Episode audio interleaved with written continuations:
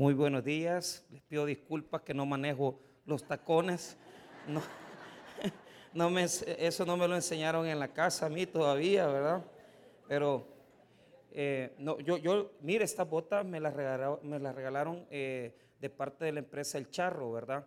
Hace muchos años. Es un regalo porque el propietario es creyente, es cristiano. Y pues las ocupo solo para los eventos especiales. ¿verdad? No crea que me gusta salir en tacones a la calle. Entonces, pero ahí voy, ¿verdad? Ahí voy dominándolos. Y por ahí va a salir el chavo del 8 también, ¿verdad? Así que ha sido una mañana de, de bendición.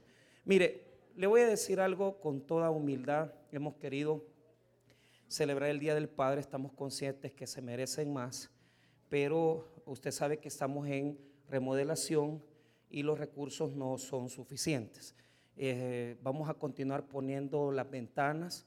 Si Dios permite, eh, las próximas semanas vamos a estar recaudando esas, esas finanzas para poder eh, pagar ese frente, esa fachada con las ventanas nuevas, ¿verdad? Se va a sustituir todo ese ventanal y se va a poner unas ventanas especiales, ¿verdad? Color azul, como la luz del mundo. Y este, van a llegar hasta abajo, o sea, no van a quedar del mismo tamaño. Eh, el presupuesto todavía estamos negociándolo, pero sí va a andar por unos mil, mil seiscientos dólares. Así que solo tenemos 300 dólares en el fondo. Se los eh, notifico para que ustedes lo sepan, pero estamos en obras, ¿verdad? Estamos en obras. Muy bien, vamos a ir al segundo libro de Samuel, capítulo 18. Y el título del mensaje es ¿Quién será tu tata? ¿Quién será tu tata? ¿Ah? Segundo libro de Samuel 18, verso 1 en adelante. Cuando usted lo tenga, hágame el favor de ponerse de pie. ¿Quién será tu tata? Bueno, adivine quién es. segundo libro de Samuel, segundo libro de Samuel 18, verso 1 en adelante. Muy bien. Los que recibieron relojes metálicos, eh, salud. Eh, eh, acuérdense que están detenidos, están parados, no es que no sirvan, ¿verdad? Sino que tienen que abrirlos, quitarles el plástico de la perilla, de la, de la manzanilla y, apretar y el reloj va a comenzar a, a funcionar. Los que recibieron relojes, ¿verdad? De, deportivos, no se les vaya a ocurrir ir a nadar a la piscina con ellos, porque hasta ahí van a llegar. Entonces, es para lavar platos, así como su señora lo pone a lavar platos, y todo eso. No es para que ande usted haciendo natación ni, todo eso, peor en el mar. Y este, no me acuerdo qué otro detalle que ahí les iba a contar para acá. Ah, este, entre los equipos de, el, parlante, eh, sí, bajen una luz para que quede un poquito más opaco. Si pueden bajar una luz, sería bueno este, eh, uno viene encendido, así que tienen que cargarlo para que pueda salir. Estamos bien así, estamos bien. Muy bien, primer libro de, segundo libro de Samuel 18, 1. Vamos a leer la palabra del Señor. David pues pasó revista al pueblo que tenía consigo y puso sobre ellos jefes de millares y jefes de centenas. Y envió David al pueblo una tercera parte bajo el mando de Joab una tercera parte bajo el mando de Abisaí, hijo de Sarbia, hermano de Joab, y una tercera parte al mando de Itaí y Geteo. Y dijo el rey al pueblo, yo también saldré con vosotros. Mas el pueblo dijo, no saldrás, porque si nosotros huyéremos, no harán caso de nosotros. Y aunque la mitad de nosotros muera, no harán caso de nosotros, mas tú ahora vales más, tanto como diez mil de nosotros. Será pues mejor que tú nos des ayuda desde la ciudad. Entonces el rey le dijo, yo haré lo que bien os parezca. Y se puso el rey a la entrada de la puerta mientras salía todo el pueblo de ciento en ciento y de mil en mil. Y el rey mandó a Joab, a Abisaí y a Itaí diciendo, tratad benignamente por amor de mí al joven Absalón. Y todo el pueblo oyó cuando dio el rey orden acerca de Absalón a todos los capitanes. Vamos a orar. Padre, te pedimos que puedas bendecir tu palabra en esta mañana. Oramos, Señor, por todos los que somos padres, Señor, los que estamos enfrentando situaciones, Señor, en nuestra familia, en donde se necesita tu ayuda, Señor. Te pido de todo corazón que puedas hablarnos a través de tu Espíritu Santo, para que después de esta enseñanza podamos salir fortalecidos, ministrados y por supuesto, Señor, que a través de la enseñanza podamos sacar adelante todos nuestros problemas. En el nombre de Jesús, amén y amén. Tomen asiento. ¿Quién es tu tata? Muy bien. ¿O quién será tu tata? Muy bien. De todos es conocido la vida, eh, digamos, desordenada del rey David. Aunque la Biblia habla de grandes proezas que Dios hizo por medio de su mano, tenemos conocimiento que alrededor de su vida familiar hubo muchos problemas. Una de las cosas que eran pertinentes a la cultura en esa época era el hecho que los hombres tenían varias parejas, es decir, él no tuvo una sola esposa ni una sola mujer, sino que tuvo varias mujeres. Pero eso provocó, ¿verdad?, unos conflictos fuertes en su vida.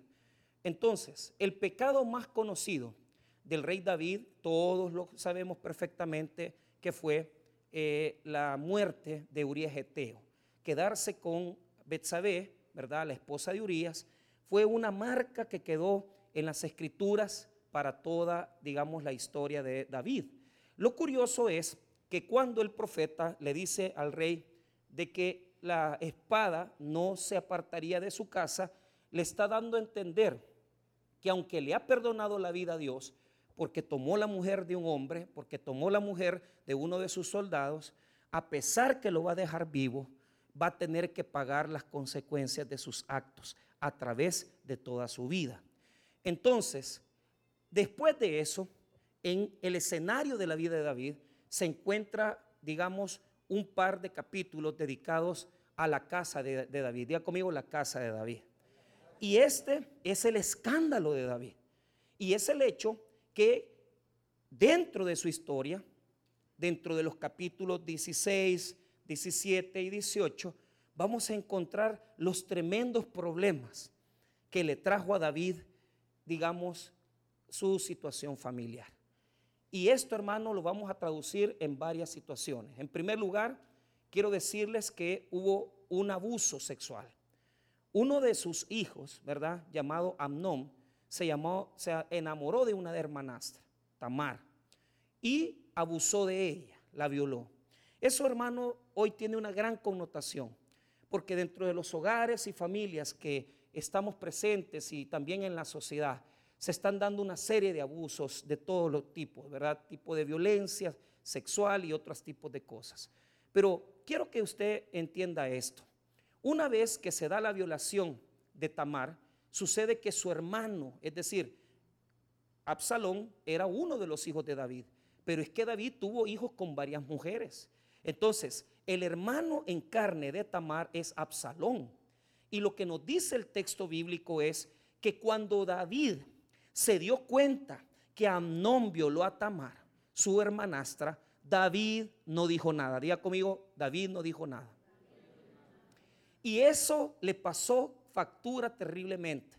Porque ya que David no hizo nada para defender a Tamar, su hermano en sangre, Absalón, sí tomó la justicia.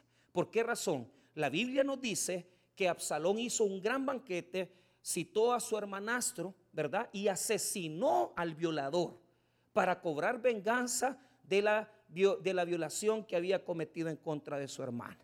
Entonces, el relato se va desarrollando en un escenario duro, porque ya dentro de la familia de David tenemos un violador. Dentro de la familia de David tenemos una hija que ha sido abusada. Dentro de la familia de David tenemos un rebelde y ese va a ser Absalón. Diga conmigo, Absalón. Fíjense que es bien curioso porque eh, Absalón es padre de paz, eso es lo que significa el nombre. Y es bien curioso porque Absalón no, no proveyó la paz para nada, era un hombre de violencia, era un hombre violento y era un hombre también traicionero. Entonces, Absalón va a querer destruir el gobierno de David, dándole la mano a los ciudadanos. Por eso es que cuando hay un divisor dentro de las iglesias, eh, se le llama el Absalón de la iglesia, porque cuando se le, se le un pastor está ahí y Dios le bendiga, hermano, y aquí venga, si yo lo quiero aquí, ese tiene el espíritu de Absalón, ¿verdad? ¿Por qué? Porque Absalón conspiró en contra de su papá David. Mire, a tal grado que Absalón mismo, es decir, el hijo de David, quiso matarlo, lo quiso asesinar. Hermano, usted sabe cómo se llama el delito del asesinato de un padre, se llama parricidio. Y es uno de los peores delitos que puede estar contemplado en las legislaciones penales de todo el mundo, hermanos. Ahora, quiero que note algo. ¿Por qué se presentó esto? ¿Y qué podemos aprender de esta historia? Pues fíjese que cuando llegamos al capítulo 18, vamos a encontrar la muerte de Absalón. Diga conmigo la muerte de Absalón. Entonces, el relato está construido de una forma tan preciosa. ¿Por qué razón? Mire, de los versículos 1 hasta el versículo 5 está la estrategia de David para pelear con su hijo. Pero ahí mismo, del versículo 1 al 5, nosotros encontramos dos detalles importantes que yo se los voy a señalar. Primero, el amor que le tenían a David, su pueblo y sus, eh, sus militares, la gente del pueblo amaba a David. Y el otro detalle es la orden de David. Diga conmigo la orden de David. Muy bien. Eso lo vamos a encontrar del 1 al 5. Luego, del 6 al 9, nosotros podemos encontrar la derrota de Absalón. Diga conmigo la derrota de Absalón. Es bien importante ver la derrota. ¿Por qué? Porque en ese momento los planes de Absalón prácticamente fracasan y se queda detenido, se queda en una situación muy frustrante y muy difícil. Pero el texto clave de la enseñanza en el capítulo 18 es el verso 10. Y si usted adelanta conmigo solo leyendo la primera palabra, el verso 10, mire, viéndolo uno. Diga conmigo, viéndolo uno. Ese versículo es uno de los que más sufrimiento nos va a traer en esta mañana. Viéndolo uno. Diga conmigo, viéndolo uno. Duele, es terrible. Porque desde el versículo 10 hasta el 13 es como, digamos, es un paréntesis para detener, digamos, la pasión de la trama. Es un paréntesis para detener un poco el desarrollo del relato, para prepararnos a lo que va a venir al final. ¿Por qué? En los versículos 14 hasta el versículo 15 está la muerte de Absalón. Diga conmigo la muerte de Absalón. Y del 16 al 18 está la sepultura de Absalón. Mire qué duro. Una guerra, una batalla, ¿verdad? Un fracaso en su vida la muerte de Absalón y la sepultura de Absalón.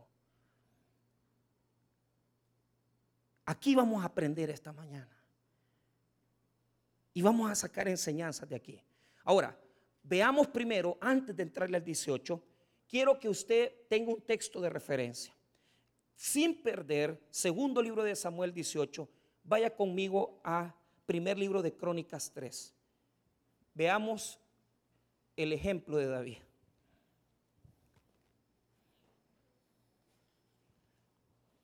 Primer libro de Crónicas 3.1. Ese es el ejemplo de David. Duro, difícil. No le fue muy bien realmente. Veamos cómo estuvo desarrollándose su familia. Primer libro de Crónicas 3.1. ¿Lo tenemos? Dice la palabra de Dios. Estos son los hijos de David que le nacieron en Hebrón. Amnón, el primogénito de Ainoam, Jezreelita. El segundo, Daniel, de Abigail, la de Carmel. El tercero, Absalón, hijo de Maaca, hija de Talmai, rey de Jesur. El cuarto, Adonías, hijo de Agit. El quinto, Cefatías, de Abital. El sexto, Itream, de Egla, su mujer. Estos seis le nacieron en Hebrón, donde reinó siete años y seis meses. En Jerusalén reinó treinta años y tres, eh, y tres años. Cinco.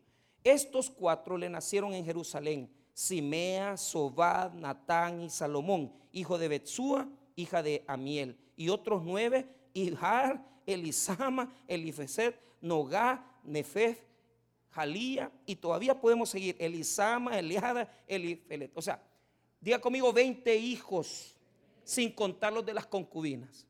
O sea, mire, si es el hombre del Salmo 51, si es el hombre que adoró a Dios, pero tuvo tantas mujeres y tuvo tantos hijos que su vida se volvió un desastre. Mire, yo quiero decirle algo de todo corazón. Y vamos a hablar ahorita de paternidad. ¿Qué es la paternidad? La paternidad es lo contrario a, ser progenitor. ¿Por qué razón? Porque en esta sociedad a muchos les dicen padres, pero no son padres, son progenitores. Y podemos ver en la conducta de David que él tenía la costumbre de tener muchos hijos, pero aunque les sostenía y les proveía, no les daba lo más importante, que es su apoyo, su compañía y su respaldo. Usted tiene que diferenciar en esta mañana para comenzar. ¿Qué es usted como varón? ¿Es padre o es progenitor? Comencemos de ahí. Si en esta mañana usted se da cuenta que usted, pastor, mire, yo estoy casado con la misma mujer desde hace 30 años, pero la pregunta no es esa. La pregunta es, ¿qué le has dado a tus hijos? ¿Qué de ti, qué de tu persona le has provisto a ellos? Y yo voy a ser muy honesto. Fíjese que algo yo que, le, agradezco a Dios, ¿verdad? Es que en muchos aspectos yo tengo muchos recuerdos preciosos de mi padre. Mi padre está vivo. Pero yo guardo en mi corazón tantas cosas tan lindas que Él nos enseñó, que Él nos acompañó. Le voy a dar un ejemplo. Nosotros éramos una cantidad de vagos en el pasaje donde vivíamos en Santa Tecla. Y mi papá en esa época no tenía trabajo. Pero, pero yo agradezco a Dios, porque a través de todo eso, Él nos tuvo mucho tiempo con nosotros. Entonces, un día nos dijo, porque un compañero tenía un rancho en la playa, y nos dijo, Cipotes, vamos a ir a, la libertad, al rancho de Emilio. Y, miren, en aquella época la gente confiaba, ¿verdad? Y, íbamos seis eh, cipotes, eh, él, ¿verdad? Cocinando, llevándonos en el carro al rancho de Emilio. Y pasábamos bañándonos en la piscina, él se tomaba sus cervecitas, eso sí, ¿verdad? Entonces, eh, nosotros nadando y él echándose sus cervecitas y nadando en la piscina. Mire, cuando él no tenía trabajo, yo recuerdo que por las tardes, muchas tardes, él llegaba, ¿verdad? Y, en esta época de mangos, nos sentábamos en el patio de la casa, allá en las palmeras, en Santa Tecla, y nos comenzamos, ¿verdad? A agarrar mango tras mango, vos sos, vos sos, y, ese mango mechudo, ¿verdad? Y mi hermano y él, hermano, eh, y, todos juntos ahí comiendo mango. Entonces, esos recuerdos forman parte de la herencia. Diga conmigo recuerdos. ¿Qué tantos recuerdos positivos o negativos tiene usted de su papá? Entonces, si usted solamente se recuerda de las cosas negativas, usted tiene una paternidad pobre, poca o nula. Y en la medida que su padre le haya entregado tiempo, diálogo, comunicación, usted es un hombre que va a poder engendrar paternidad. Pero aquellas personas que vienen de hogares desintegrados, que se dedicaron a tener una pareja y después se metieron con otra y no criaron a, los primer, a la primera pareja, ya, ahí hay una ausencia de paternidad. Porque pudiste haber tenido hijos, pero no los has criado. Por eso es que no te aprecian, por eso es que no te aman, porque no les diste lo más esencial. Y fuimos con esta semana con el pastor Samuel a celebrar eh, eh, el Día del Padre a la policía. Y me impresionó el testimonio del sargento que decía, muy, muy bonito, porque comenzó diciendo, miren señores, yo aquí, él ah, estuvo preso un año, cuatro meses. Pero lo que me impresionó es que su hijo es alcalde de uno de los municipios, ¿verdad? De los que ahora ya no van a existir. Entonces, eh, viene y me dice, y dice, le doy testimonio que mi hijo está aquí sentado y que él es el alcalde de tal lugar. Pero ¿sabe qué me impresionó? Cuando terminó el evento, me quedé platicando con él y me dijo, mire, pastor, me yo realmente, yo me dejé con la mamá de mis hijos. Pero, oiga lo que me dijo, yo nunca me descuidé de ellos. Compartía con ellos, les daba lo que necesitaban, los llegaba a recoger. Y claro, ¿sabe quién los sacó de ahí? Dios. Pero ¿sabe por qué? Porque su hijo, que es el alcalde, comenzó a interceder con el fiscal, con la gente, hasta que lo sacó, hermano. Y yo me pregunto, ¿qué querrá haber dicho este hermano cuando dijo, no me descuide de ellos? Quiso decir que no los dejó tirados, que no los abandonó. Por eso sus hijos lo han cuidado y dicen, no, mi papá está preso, ayudémosle, veamos cómo sacarlo de ahí. Hermano, le hago una pregunta. ¿Ha descuidado usted sus hijos? Si usted es divorciado, separado, yo no lo voy a juzgar por eso. Pero la pregunta es, ¿qué está haciendo por ellos? ¿Qué está haciendo por los hijos de la primera pareja? ¿Qué está haciendo por los hijos de la primera relación que usted tuvo? Está haciendo algo por ellos. Porque algo le voy a decir. Usted me, me dice, es que yo tengo mi otra familia. Sí, pero usted tiene sus hijos. Y usted tiene que bregar por ellos y ayudarlos para que ellos lleven algo suyo. Y ya se lo voy a enseñar. Vaya conmigo al segundo libro de Samuel 18. Primero, Absalón le ha faltado el respeto a su padre. Y su padre va a pelear con él. Pero ojo, David no quiere que le pase nada malo a Absalón. Entonces, ponga atención. Aquí le voy a dar los detalles. Les dije que del versículo 1 al 5 está la estrategia de guerra. Muy bien, Absalón ha llegado al palacio, ha sacado a David. David ha tenido que correr con todos sus, sus soldados, con todo su ejército. Pero vea, va a organizar el ejército para vencer. Y escuche esto, el versículo 3. Mas el pueblo dijo, no saldrás, porque si nosotros huyéremos, no harán caso de nosotros. Y aunque la mitad de nosotros muera, no harán caso de nosotros. Mas tú ahora vales tanto como diez mil de nosotros. Será pues mejor que tú nos des ayuda desde la ciudad. Aquí hay una característica importante. Diga conmigo, a David lo ama todo mundo, pero sus hijos no lo aman. ¿Le ha pasado eso? Que a usted lo quiere, fulano lo aprecia, incluso adoptamos hijos de otra gente. Porque de repente eh, nos aprecia esa persona, nos quiere, los hijos de fulano, pero nuestros hijos en carne no nos quieren. Esta es una característica importante. Porque pudimos haber tenido éxito, podemos tener dinero, podemos tener recursos, pero probablemente las personas que verdaderamente tendrían que amarnos no nos aman, no nos quieren. Esta es la realidad de la paternidad. Esta es la paternidad de nosotros muchas veces. Que no hicimos bien el trabajo con nuestros hijos, que no hicimos bien el trabajo con los que dependían de nosotros. Y allá andamos adoptando hasta los hijos de nuestra nueva esposa. Claro, somos buenos padrastros. E incluso si tenemos una relación con una nueva pareja, criamos bien esos hijos. Pero los hijos que tuvimos antes, no. Y la gente nos conoce y dicen, él es don fulano de tal. Pero ellos te quieren. La gente fuera te quiere, pero tus hijos en carne no te quieren. No te aprecian. Característica uno de una paternidad pobre.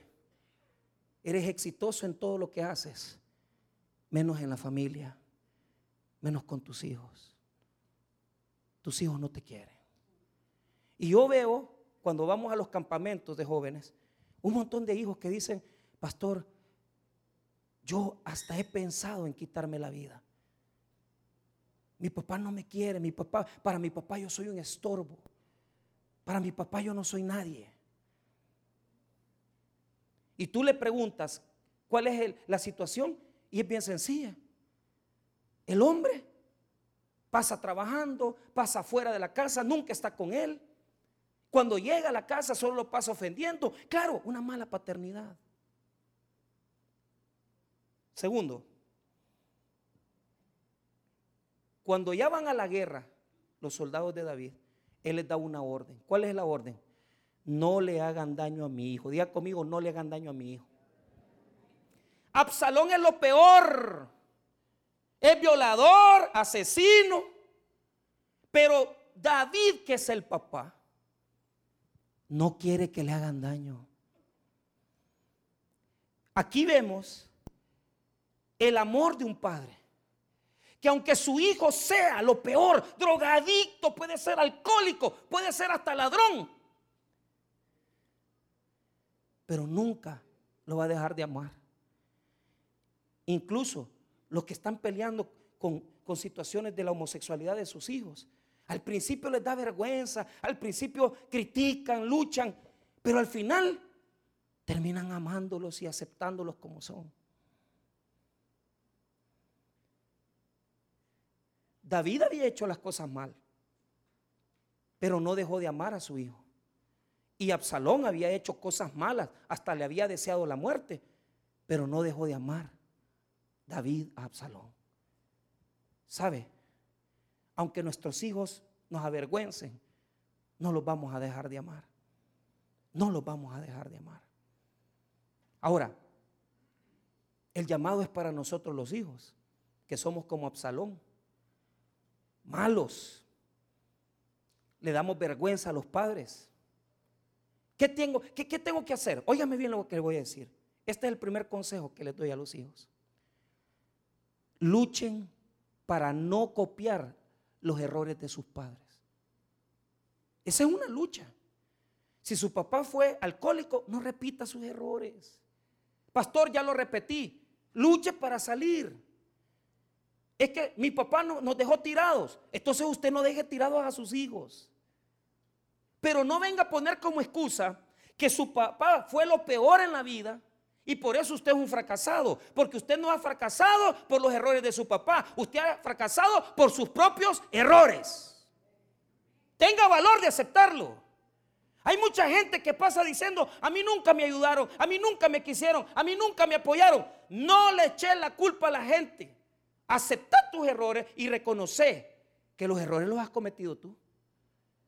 Y con valor dale gracias a Dios. ¿Por qué?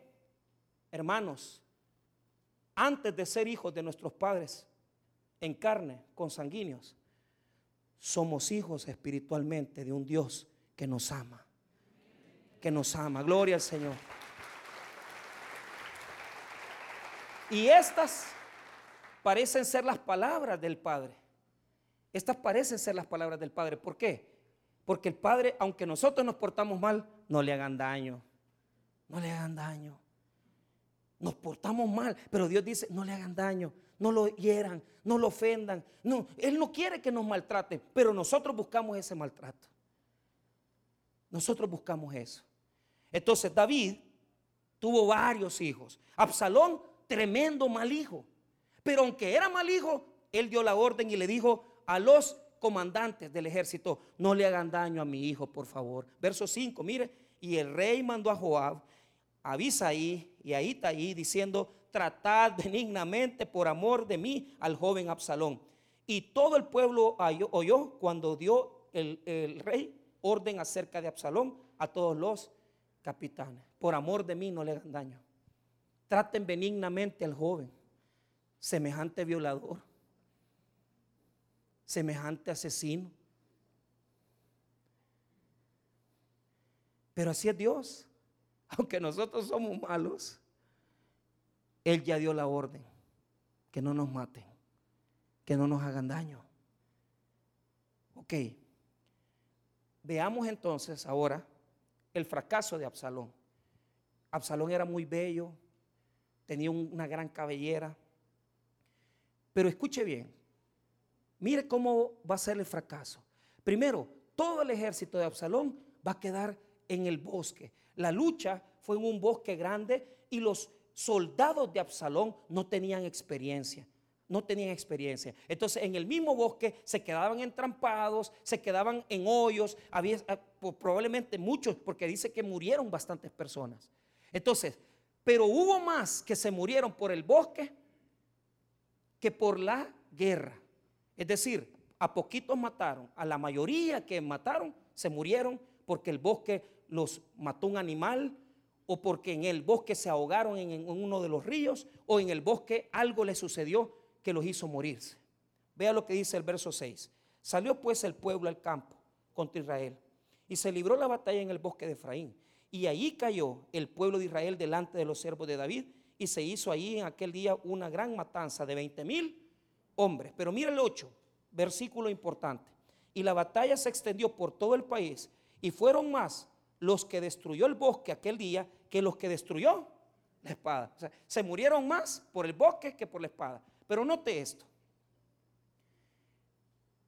Cuando todo mundo comenzó a morirse, Absalón comenzó a huir. Y él venía en un asno, sobre un asno. Y en ese caminar que tenía sobre el asno, se metió en una enramada. Y en la enramada, él quedó colgado, diga conmigo colgado, en dos ramas. El asno que tenía bajo él pasó por debajo, porque si él no soltaba la brida, lo que iba a pasar es que lo iba a ahogar. Las dos ramas. Vea el escenario, diga conmigo el escenario. Este es el escenario de los hijos rebeldes. Este es el escenario de los que dicen, yo a mi tata, yo no le tengo respeto porque él no me crió. Honra a tu padre y tu madre.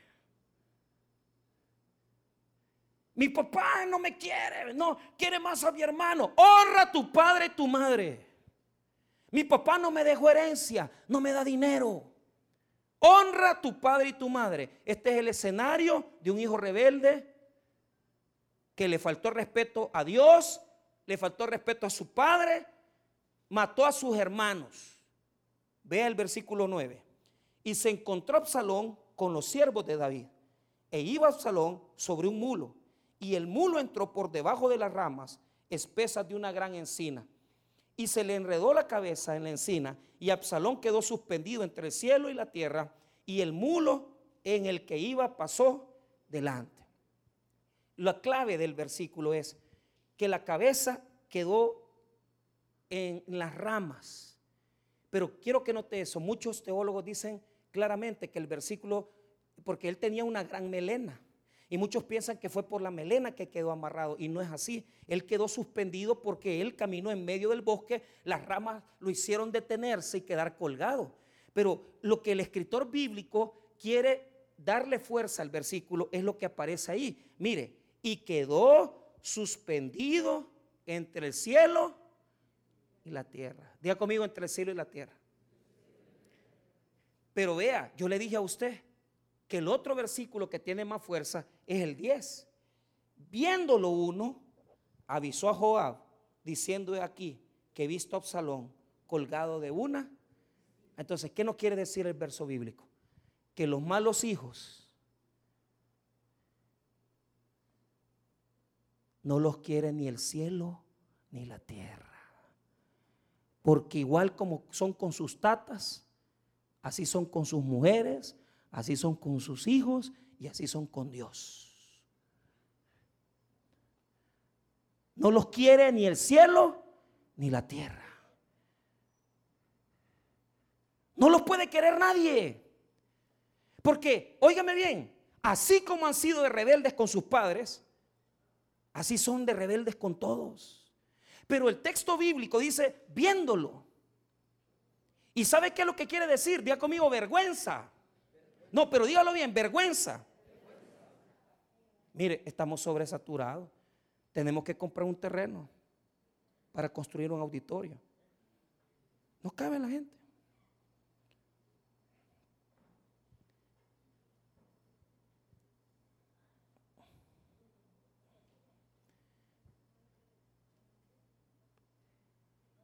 Todo el mundo se dio cuenta de que Absalón estaba colgado está vivo, pero está entre el cielo y la tierra. No es cierto que los malos hijos, todo mundo sabe si ese, si ese ni la nana lo quiere, dice.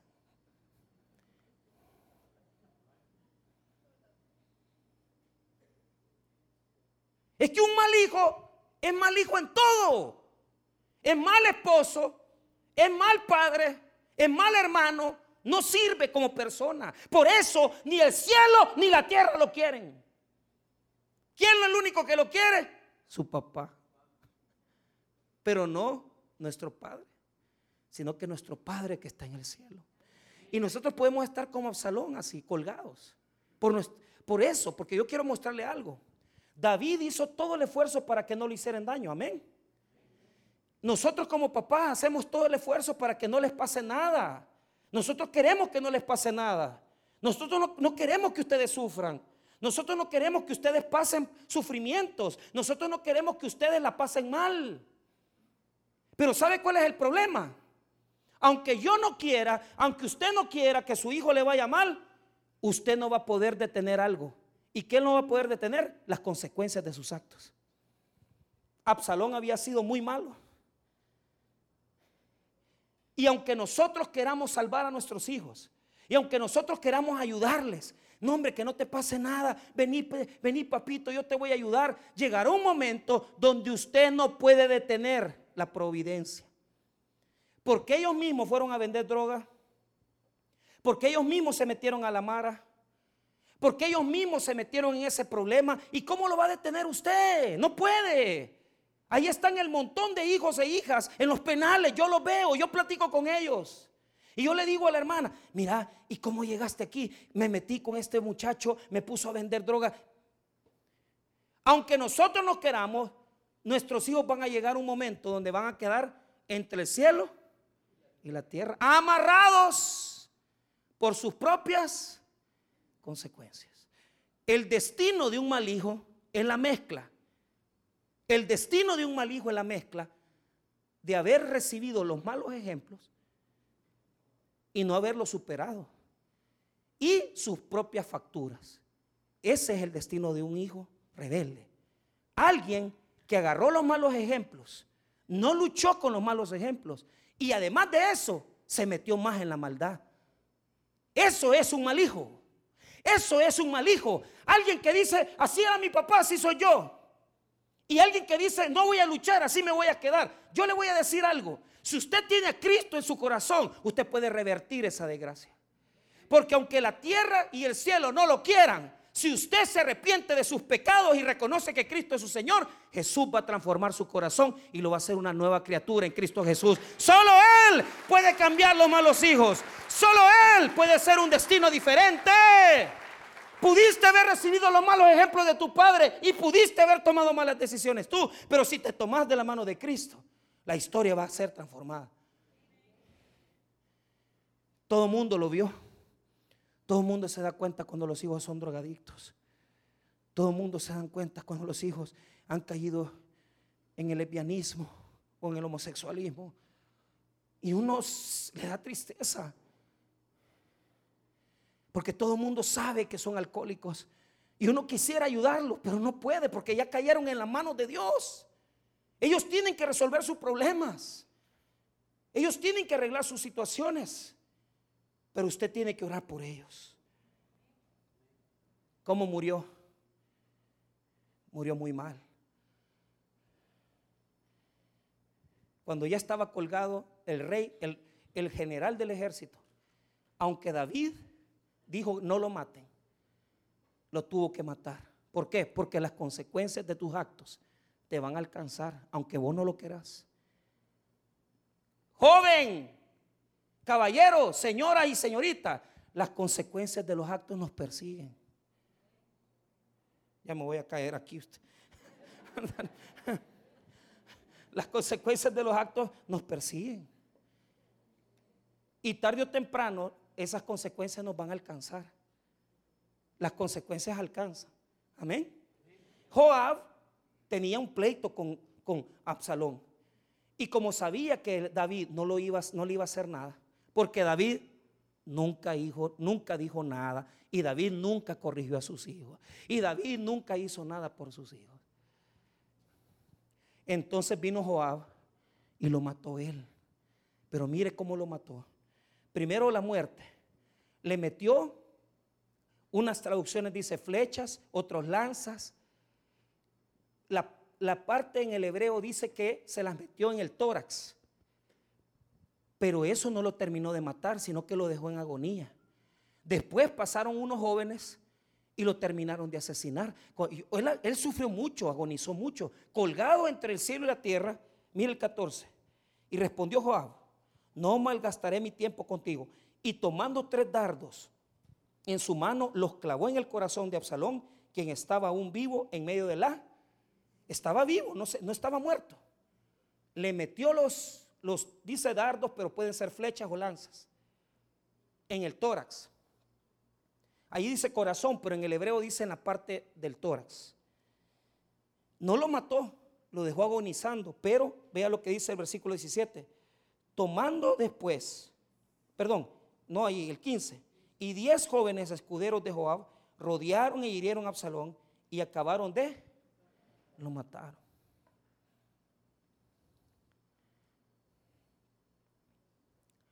Cerramos. Mire la orden que dio Absalón. Veamos el entierro, la sepultura. 16. Entonces Joab tocó la trompeta y el pueblo se volvió de seguir a Israel porque Joab detuvo al pueblo. 17. Tomando después a Absalón, le echaron en un gran hoyo en el bosque y levantaron sobre él un montón muy grande de piedras y todo Israel huyó cada uno a su tienda. ¿Cómo lo hicieron? Hicieron un gran hoyo, lo tiraron ahí y tiraron piedras. ¿Por qué?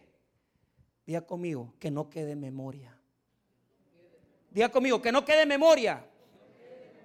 Un mal hijo no deja recuerdos, ni en el corazón buenos, ni en el corazón de sus padres, ni en el corazón de sus propios hijos.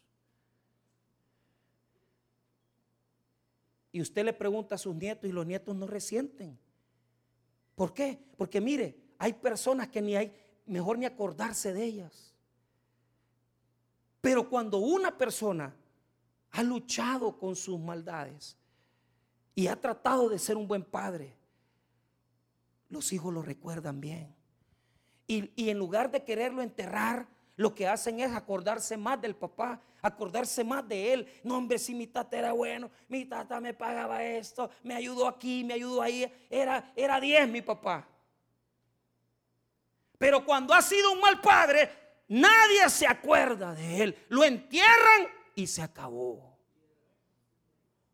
Pasé por el cementerio ayer, nada comparado al Día de la Madre.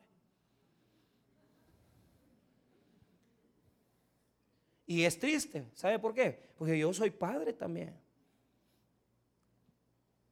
Pero me doy cuenta de algo.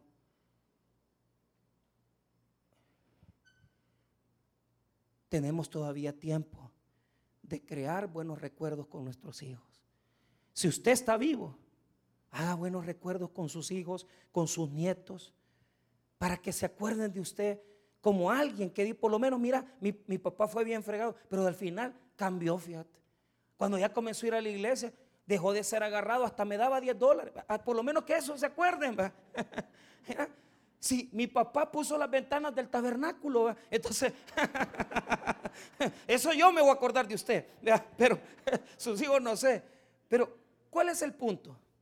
Todavía hay esperanza. Día conmigo, todavía hay esperanza. Pero ahora cierro. Cuando le dieron la noticia a David que Absalón había muerto, Vea lo que dijo eh, David, el rey David. Vea lo que dice el 33.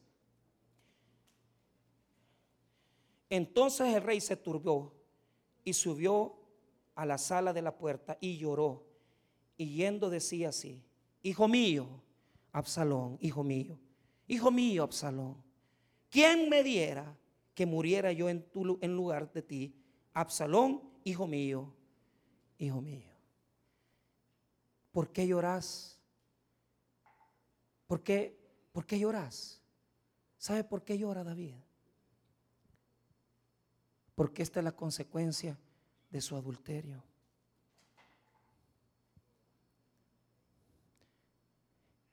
Parte de los escenarios de la vida de nuestros hijos, si ellos aceptaron nuestros errores, es por nuestra culpa.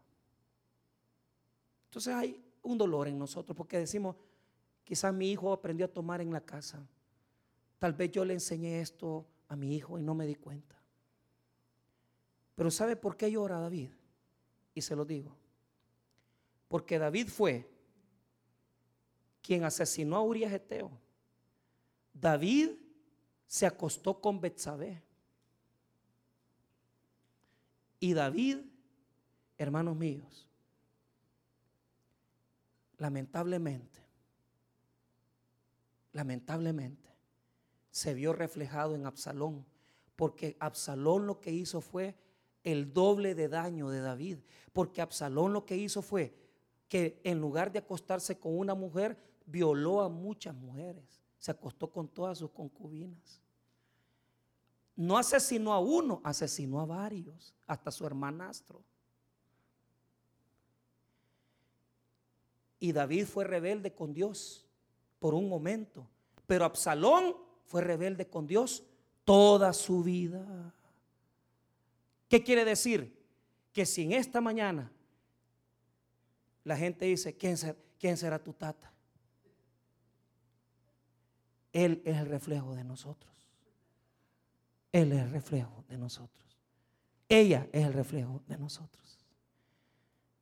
Porque en nuestros hijos nosotros podemos copiar lo bueno y lo malo. Y el deber de los hijos es luchar para que los malos ejemplos de los padres no se copien, sino que se cambien con el poder de Jesús. Pero si en esta mañana usted dice, estoy siguiendo los mismos pasos de los errores de mi padre, estamos a tiempo. Y si usted, papá, se da cuenta que sus hijos están siguiendo sus pasos, son el reflejo de nuestras malas decisiones. Oremos por ellos, intercedamos para que Dios tenga misericordia.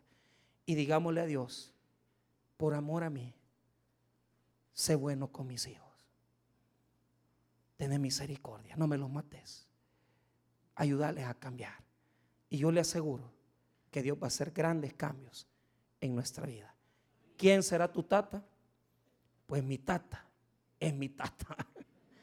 Pero mi tata más grande es el Señor, mi Dios y Él es mi ejemplo a seguir en la vida. Él es mi blanco perfecto. Jesús es mi modelo y con quien yo quiero ser. Y por eso damos gracias en esta mañana. Oremos. Padre y.